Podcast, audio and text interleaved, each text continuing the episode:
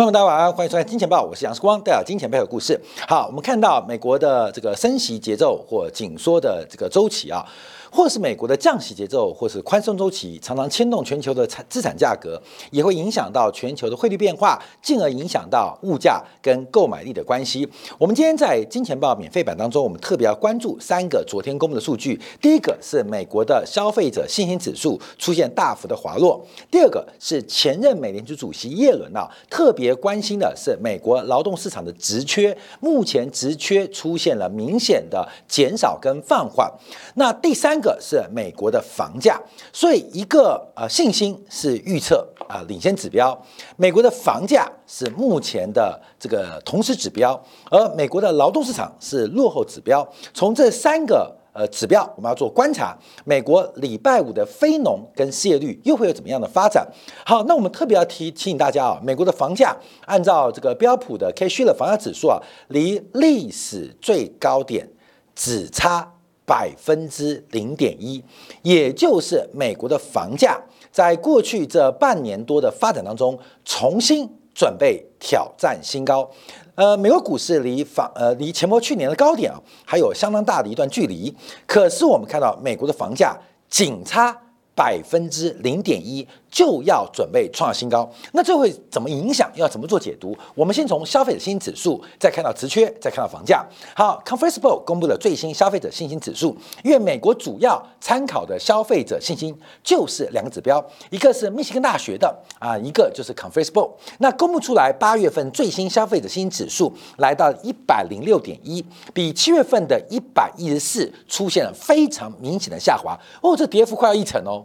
以指数做观察，跌幅快要一成哦。那消费者信心有信心才会消费嘛，没有信心就会紧缩消费。所以消费者信心指数基本上是整个美国零售销售或甚至美国宏观需求的一个非常重要指标。从这个报告当中特别提到，越受到物价再次上涨的影响，使得日用品跟汽油价格的走高，特别打击了消费者对于目前未来景气。它跟消费的一个未来的动能，未来的动能，所以我们看到对于就业情况，消费者也开始出现了悲观的立场。所以这个消费者信心指数的下滑，我们从整个大型两千零九年到现在一个完整周期是否就要结束？我们常讲股市投资人就像不孝子一样，为什么不孝子？因为经济是主体，经济就是父母，经济父母啊，这个健康不佳。不孝子就开心啊！中间连接是什么？中间连接的就是央行的决策。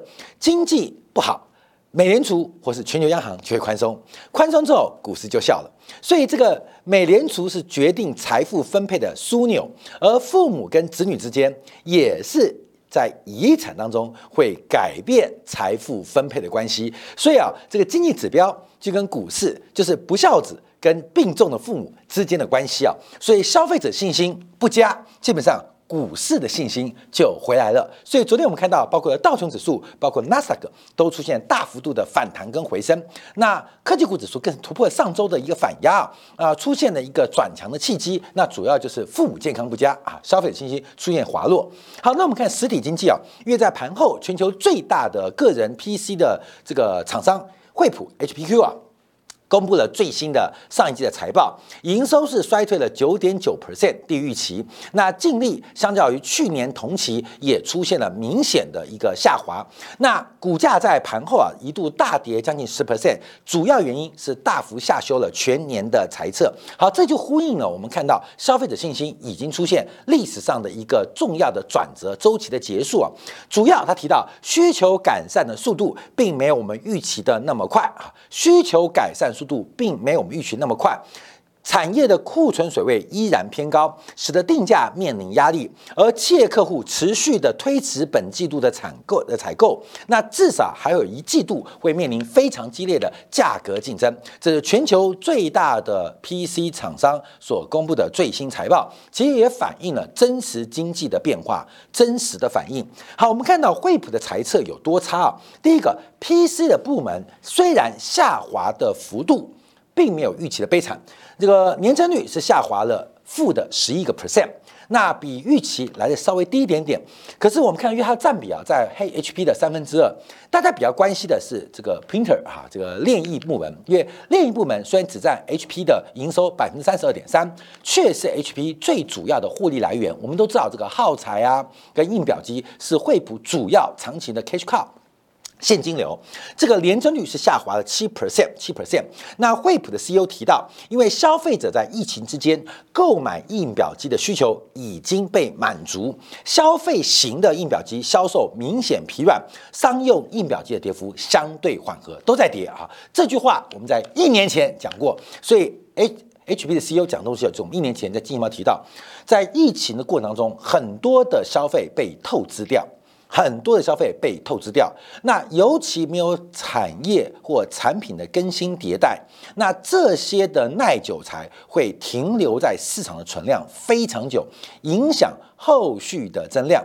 这有点像直利率倒挂过程，就是卯吃寅粮，自从要卯吃寅粮啊，寅吃卯粮，寅吃卯粮，已经把未来的。未来市场给透支掉了，尤其在二零二一年、二零二年特别特别的明显，很多的耐久材已经把未来的市场，当时在疫情当中率先透支。只有印表机吗？包括了运动器材，伤害更重。大量的运动器材已经完全透支未来十年的消费。很多人想买跑步机，人生一辈子就买一台，可是过去是个理想，是个梦想，有空就买，买了就跑。可是买回家之后就变成嫌恶的家具，所以很多的资本财或耐久财长期的发展非常悲观，所以 HP 啊基本上也出现了这个讲法啊想法，在疫情当中消费者的需求被满足，就是透支了，已经透支了。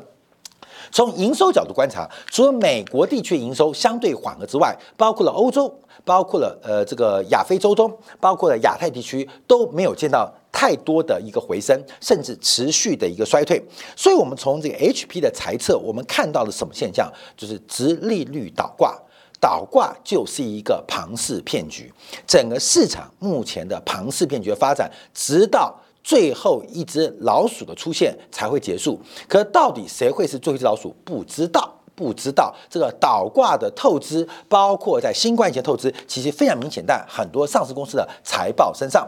好，除了现金结合 HP 的财报之外，我们就要看一下昨天影响市场最关注的就是美国劳工部公布的七月份的职位空缺。那这个职位空缺之所以重要，是前任美联储主席耶伦在任内当中，他特别看重这个数字来反映。劳动市场的供需，甚至为职位空缺是整个劳动市场的领先指标。好，自此之后啊，这个劳位职缺劳工部公布的数字就变成了一级指标。所以昨天这个数字啊，出现明显的放缓，市场解读是一个重大的利多，重大的利多。第一个，这个当就业放缓。消费的刺激、需求面刺激的通胀就有机会放缓。那整个需求放缓之后啊，物价的增速就会放缓。所以大家对于这个解读看预期啊，呃，最快降息的这个预期啊，从明年的七月提早一个月变明年的六月。啊，所以我要再次跟大家提到，我们先分析个数字，等下给你讲宏观的架构。好，这个数字有多差啊？就是职位空缺是八百八十二万人，比预期的九百四十五万人，足足少了六十万人。尤其七月份跟六月份相比，六月份是大幅度的下修。六月份从原来公布的九百五十八万人下滑到九百一十六万人。我们特别提到，因为劳工部对于职位空缺还有人员流动是透过问卷抽样的方式来进行估算，所以本来。就会不断不断的修正，而这个修正。高估或低估，在之前的很多财经媒体都曾经质疑过，所以这个数字目前出现了大幅度的下修，也就是六月份的职缺没有原先公布的那么乐观，从原来的九百五十八个空缺的岗位下修到九百一十六个，而七月份职位空缺更进一步下滑到八百八十二万个，所以目前职位空缺已经来到了二零二一年三月以来的新低。好，所以这个职位空缺出现了非常。常明显的一个下滑哦。好，那我们看一下，那职位空缺下滑的原因啊，分成两个角度，一个是招聘的人数，一个是裁员人数。我们同时做观察啊。那我们看到招聘人数也出现了下滑，目前七月份跟六月份相比啊，这个招聘人数啊下滑十六点七万人，来到五百七十七万人，而裁员的人数增微幅增加，增加了零点四万人，来到一百五十五万人。所以从新招聘或招聘的人数跟裁员人数都可以明显显看到，目前职缺的需求、职缺空缺的数量有明显收缩的可能跟趋势。所以职位空缺跟招聘人数，它是一个同向指标，就非常非常明显。好，那另外观察职位空缺。跟目前美国的失业人数的对比，这个比例啊也出现明显下滑。之前最高峰的时候大概是二点零一倍，也就是每一个失业的员劳工大概会有二点零一个工作在等你。那这个数据啊是非常非常离谱的高，因为我们从红色线就是个比值啊。这个从两千年到最新数字啊，它分成几个阶段啊，我们几个阶段啊，几个阶段。那这次是因为新冠疫情关系出现了高角度的扬升。其实我们从一个正常的观察，按照科技进化的假设当中，其实职位空缺跟失业人数的关系。比例基本上会出现一个显著的变化啊？为什么？因为很多的摩擦性失业啊、结构性失业都会逐步的发生。好，不论如何啊，我们看到这一段的发展是远远高于过去。以前呢，这个职位空缺像二零一八年来到一点二倍就吓死人，在两千零六年当职位空缺来到零点八倍的时候也是吓坏人。可这一次职位空缺而到二点零一倍。二点零一倍，你知道这像什么吗？为什么市场那么反应？有人说算命嘛，呃，你就年轻就发财，或是年老就发财。有人是先甘后苦，有时候先苦后甘啊。老王啊，去行天宫算命，我到底是先苦后甘呢，还是先甘后苦的人？因为我前半生非常苦，就找算命师算命一下。算命说你是属于先苦后甘。他说为什么先苦后甘？我看不到我事业前景，也看不到我家庭和谐机会。为什么叫先苦后甘？那算命师跟老王讲，因为久了你就习惯了。啊，所以先苦后甘。现在这个职位空缺数也是明显，虽然降到一点五亿倍，可跟过过去的历史均值仍然有非常大的差距。而这个差距基本上虽然明显下滑，可能需要很长的时间才能恢复正常。市场上反映的信心，市场上乐观解读是至少开始往正常的方向前进，终于往正常的方向前进，所以市场反应是比较积极跟乐观的。好，那我们就要往下观察啊，因为我们把几个数据拆完之后，我们再跟非农数据做比较。因为大家不要忘记哦，职缺公布的数字比非农晚将近一个月。非农公布七月是在七月底公布哦，七月的职缺是昨天公布哦，所以这两个数字差了有一个月落差。礼拜五的非农跟失业率才是重中之重。我们在六月、七月特别提到，以整个美联储内部的指标。就要看非农的新增就业机会。从去年鲍威尔的讲法，非农新增就业机会连续三个月是不是平均只能掉于十万人以下，才是结束升息的指标，甚至是结束紧缩的观察。可是现在非农的新增就业人数能不能像职缺数出现大幅度的下滑？等一下做说明。我们去看到，现在的离职率啊也在放缓。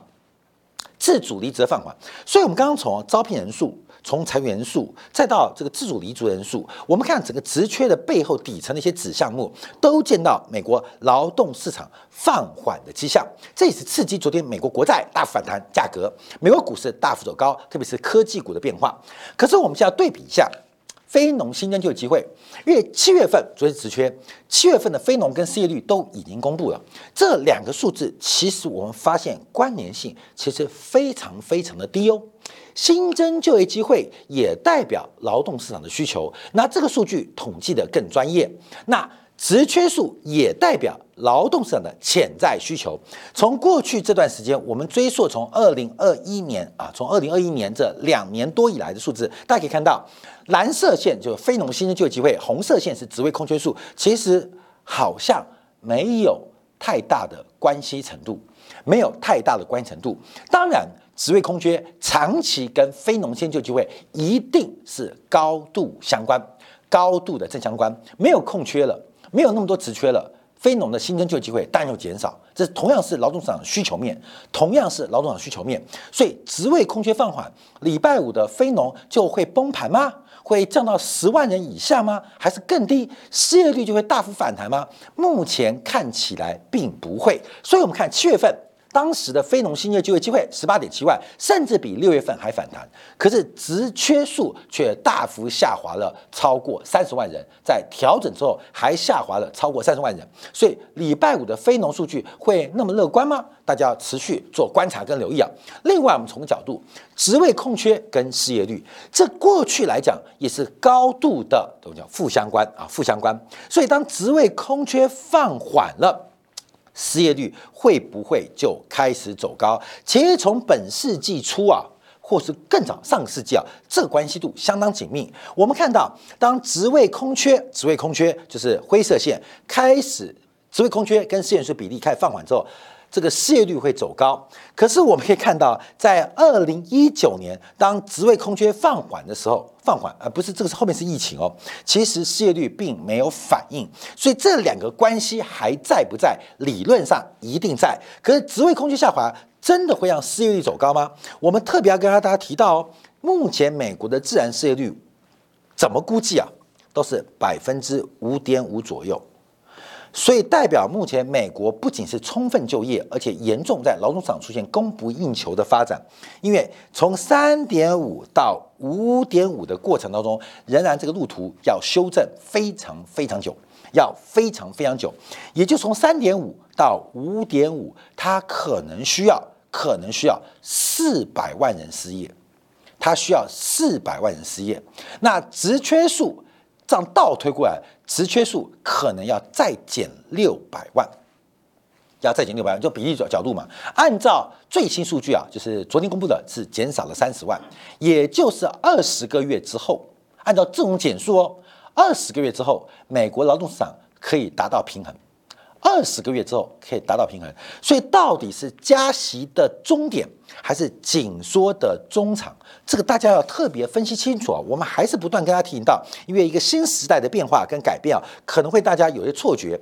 我今天本来想做个题目，就是你知道利率才刚刚结束五千年以来最低啊，这个按照很多西方的算法，其实在二零二零年之前，甚至在二零二一年，我们才刚刚进入历史。五千年以来历史的最低点，利率最低，也代表资产价格的估值是五千年以来最高啊！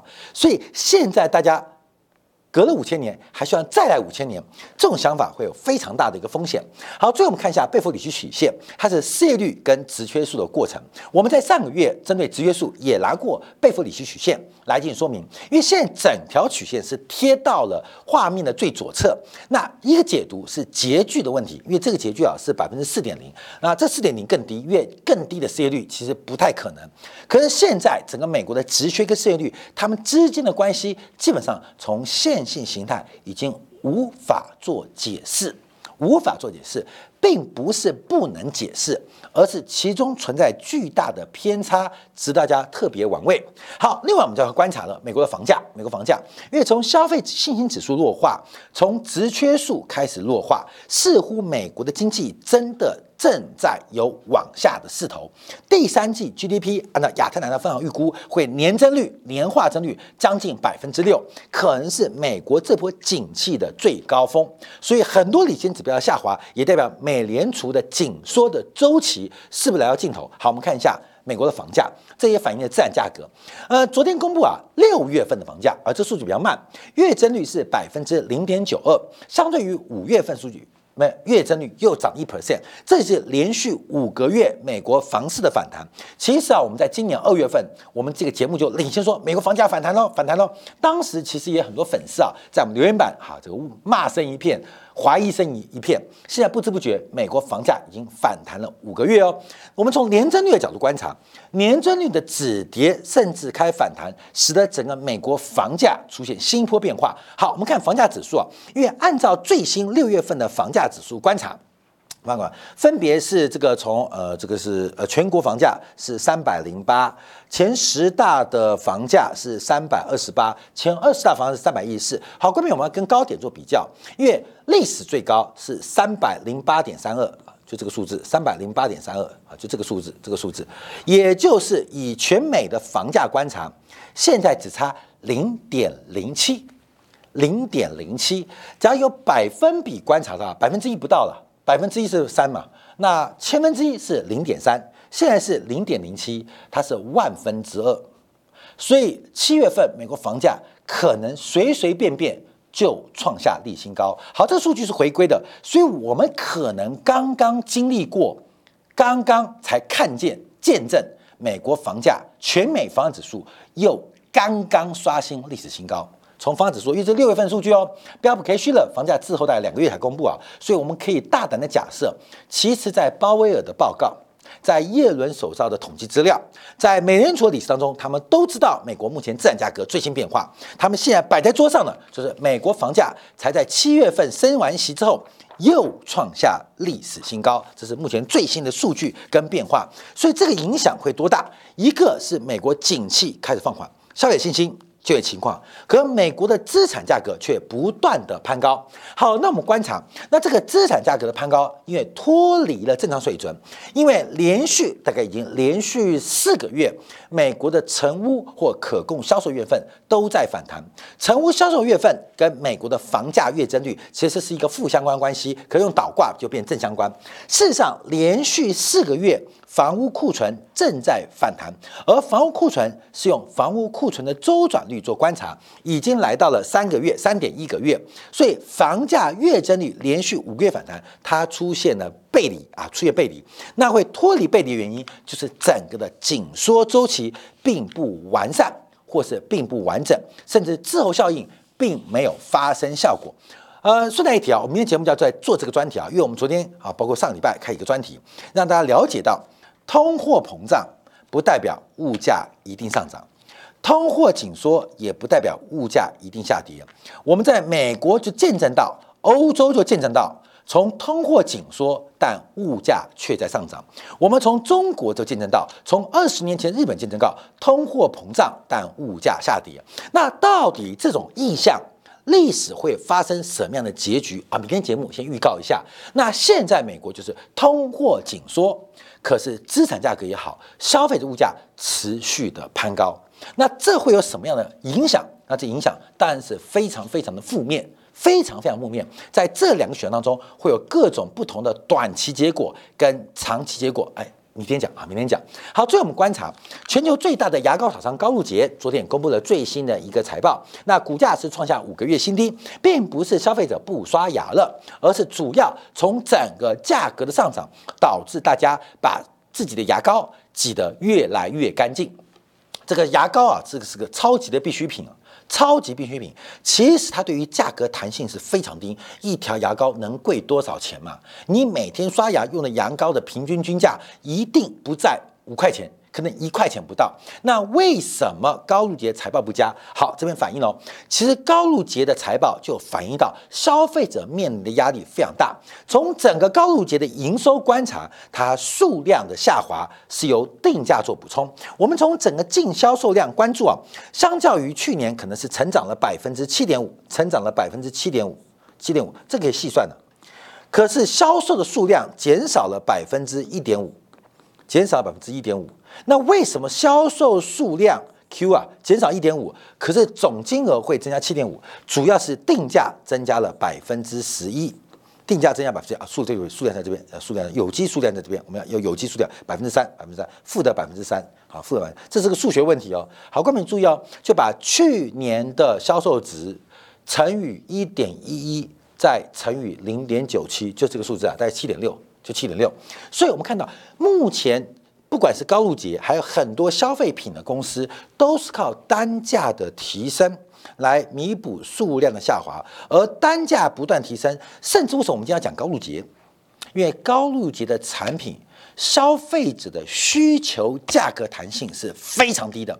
你会因为牙膏牙膏涨价就不刷牙吗？牙膏要到底贵到什么地步，你才会减少牙膏或不刷牙？所以消费者对于牙膏的需求弹性非常低。就像三年前我们看到供应商。制造业对于航运价格的需求价格弹性很低，你不可能是因为运费太高而减少出货量，除非运费到天价。现在高露洁也碰到相同的环境，到底有多贵的牙膏让美国消费者、让欧洲消费者、亚亚洲消费者开始减少消费数量，只有非洲人开始刷牙？啊，这个说非洲人开始刷，非洲是非洲数字还不错，这代表目前其实消费者压力是非常非常重要。所以从高露洁的一个财报，我们看到两个变化跟现象。就第一个，消费者其实完全承受不住，可价格去走高。那升息有用吗？没有用，因为高露洁占全球百分之四十的牙膏数量，供应商百分之四十，对于一个快速消费品来讲，是一个绝对的垄断。这也是我们之前提到了，欧洲央行跟美联储的智库不断提到，企业的垄断行为使得企业像高露洁一般啊，像 HP 一样，他们是有能力反映出它的成本，甚至在个别产品的单价来弥补数量下滑的不足，所以营收还是增长，盈余也是增长，可是主要是提高单价。那有没有人来制制衡它？你认为高露洁调高售价会被美联储的升息给打击吗？不会，高露洁要降价，除非有一个更大的高露洁黑人呐、云南白药牙膏给它发动强力的竞争，才有可能改变它垄断定价权的问题味道啊发展。所以现在全球一个是外部供应链的破坏跟重组，一个是内部所有的行业都看到头部行业、头部企业。出现高度集中化，也就是我们提到的垄断、准垄断的地位，使得物价的下跌非常非常难以跟美联储的紧缩挂钩。那美联储不能管高露洁的垄断地位，只好继续维持一个长期的。紧缩周期分享给所有的观朋友来做个了解。好，这样广告我们叫观察。日元刚刚创下五三年购买力的新低，怎么做解读啊？因为日本光从日本发行的公共债务就看到日元贬值的好处。那日本利用日元贬值来稀释它的债务，这种方法会复制在别的经体身上吗？美国能够这样做吗？而日元大幅贬值又会使得整个全球的供应链产生什么样的改变？休片刻，我们在今天的部分为大家做进一步的观察跟解读。